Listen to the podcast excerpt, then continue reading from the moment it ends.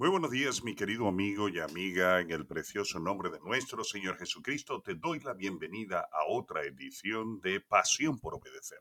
Escucha esto, préstale atención a lo que quiero compartir contigo en el día de hoy. La palabra de Dios es un fundamento firme. Mira lo que dice Primera de Corintios capítulo 3, versículo 11. Porque nadie puede poner otro fundamento que el que está puesto, el cual es Jesucristo. La Biblia claramente relata cómo Pedro sanó a un enfermo, un hombre paralítico, en la puerta del templo llamado La Hermosa. Aquel hombre llevaba en tal situación desde su nacimiento. Pedro lo sabía porque Dios se lo reveló, pero él sabía también que la palabra de Dios podía transformarle. Cuando hizo esa afirmación en el nombre de Jesús, aquel hombre fue sanado por completo. Esto lo leemos en Hechos capítulo 3, versículos 1 al 8, con aquella frase muy famosa que recordamos casi todos que dice, no tengo ni oro ni plata, pero lo que tengo te doy, en el nombre de Jesús, sé sano. Ahora, escúchame esto. Si la palabra pudo cambiar la vida de un hombre adulto que estaba paralítico desde su nacimiento, entonces puede cambiar a cualquiera. La palabra de Dios tiene poder para sanar a un hombre enfermo. Yo particularmente soy testigo de eso. He estado en un accidente de tráfico que me dejó en una silla, en una silla de ruedas por cinco años y medio y Dios en una forma milagrosa y extraordinaria me hizo volver a caminar y en una forma poderosa, sin ninguna explicación científica, estoy caminando. Así que yo sé que la palabra de Dios puede sanar a un hombre eh, enfermo, pero también puede convertir a un pecador en un santo y a una persona fracasada en una persona exitosa. La clave está en confiar en la palabra. Confía en ella. Ponla en práctica en tu vida. Cuando vives con la palabra estás edificando tu vida con un fundamento firme. El Señor Jesús se refirió esto en el capítulo 7 del Evangelio de Mateo diciendo, en primer lugar, se refirió a un cierto hombre que escuchó la palabra, la creyó y actúa en consecuencia y asemejó a ese hombre a quien edifica una casa sobre la roca, es decir, con un fundamento firme. Cuando la crisis de la vida se presentaron y las adversidades y presiones del entorno lo golpearon, aquella casa permaneció porque estaba sólidamente asentada, sembrada, edificada sobre la palabra de Dios, que es la roca firme. En segundo lugar, asemejó al que escucha la palabra, pero no la pone en práctica con un hombre que edifica sobre la arena y cuando los vientos y las tormentas lo golpearon, se derrumbó. Es decir, cuando se presentaron las adversidades y presiones del entorno, la golpearon y sucumbió por completo. Eso todo lo podemos leer en Mateo capítulo 7, versículos 26 y 27.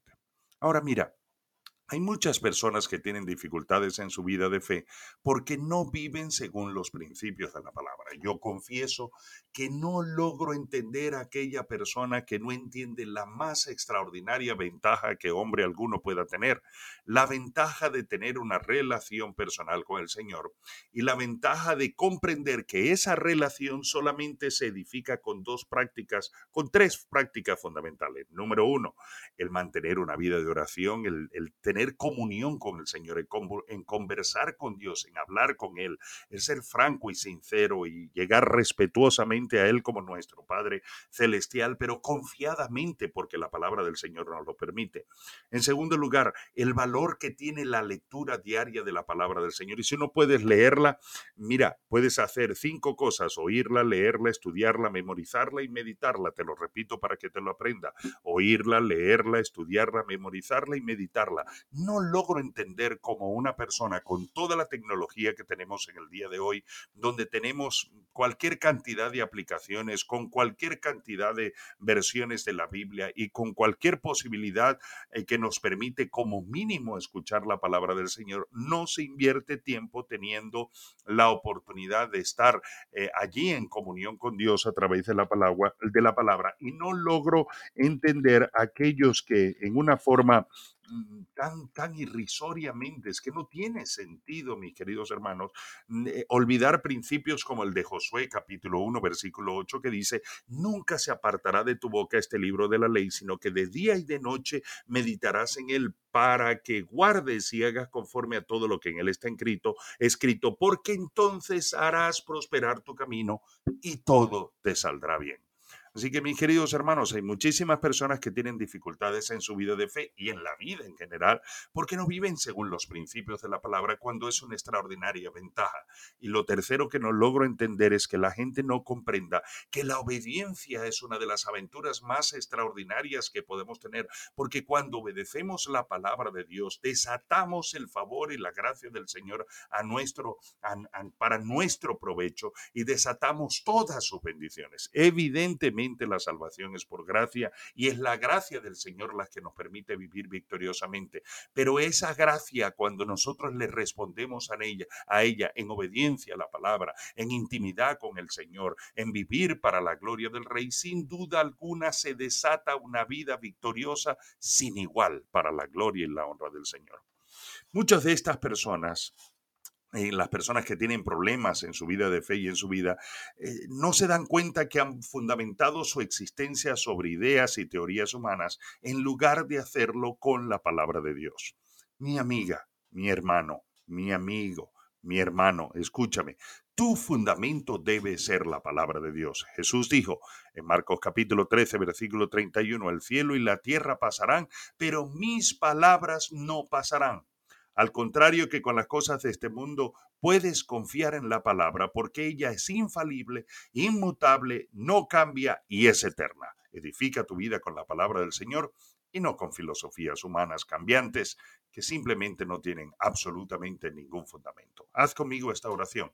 Querido Padre, gracias por tu palabra, que es mi fundamento firme y seguro sobre ella yo permanezco inamovible, fortalecido, arraigado y firme. Tu palabra es la roca que me sostiene completamente confiable y verdadera. Gracias Señor por mi vida de victoria en y por la palabra en el precioso nombre de nuestro Señor Jesucristo. Amén.